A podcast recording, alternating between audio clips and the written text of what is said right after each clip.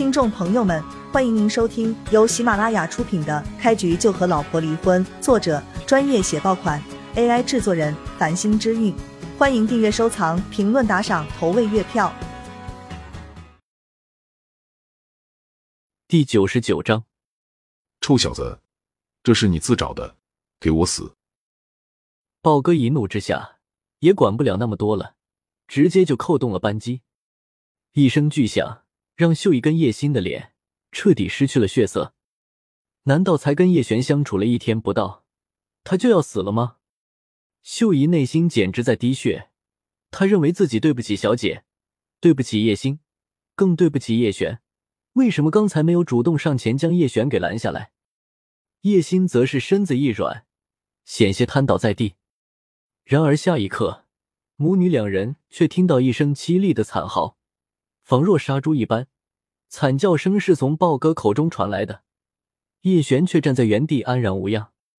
秀姨跟叶星喜出望外，也顾不得枪械的威胁了，赶紧上前一步查看叶璇的状态，却发现他身上没有任何伤口，反倒是豹哥握枪的右手，五根手指以及半个手掌全部都没了，血肉模糊的样子，看起来极其恐怖。就在刚刚。豹哥刚一扣动扳机，手枪就炸膛了。是你搞的鬼，一定是你！豹哥也算是个硬汉，一只手都没了，竟然还怒视着叶璇，对他咆哮不止。天底下不可能有这么巧合的事情。叶璇给虎子打了个电话，将王五以及豹哥等人全都给带走了。至于等待他们的结果，估计是看不到明天的太阳了。敢对堂堂战神用枪！这种罪名足够一灭九族。小玄，你没事吧？刚才可把我吓坏了。王五等人被带走之后，秀姨还觉得有些不放心，赶紧问道：“叶璇在秀姨面前转了一个圈，笑着说道：‘没事，没事，一点事都没有。刚才那个家伙的手枪正好炸膛了，所以我丝毫没有受伤。’看到叶璇一副生龙活虎的样子。”秀姨笑着点头，眼中含着泪光。哥，你的运气真是太好了，若非那个坏人的手枪正好炸膛，你可就危险了。叶心则是心有余悸的说道：“事实上，并非叶璇运气好，在豹哥开枪的一刹那，他就将一颗小石子以肉眼几乎不可见的速度弹入了枪管里面。那个时候，豹哥正在气头上，根本没有察觉到手枪的异样。”秀姨跟叶心背对着叶璇，也没有看清他的动作。就算手枪没有炸膛，叶璇也不可能被区区一把手枪杀死。这要是传开，不知会让多少域外高手笑掉大牙。当着秀姨跟叶心的面，叶璇还是想尽可能低调一些，所以自身的本事他都没有显露出来。不过，即便如此，他随意施展的小手段，也足以帮他应付眼前的麻烦。秀姨，星儿，你们先在家里等我一会儿，我去警察房一趟，将发生在这里的事情说清楚，省得警察过来录口供。叶璇对秀姨他们说道：“刚才虎子派过来带走王五他们的人，表面上的身份就是警察房的警司。”秀姨眼中闪过一抹若有所思的神色，很快就恢复如常。她点头道：“发生这种事情。”警察房那边肯定是要讲清楚的，小璇你去吧，不用担心我们。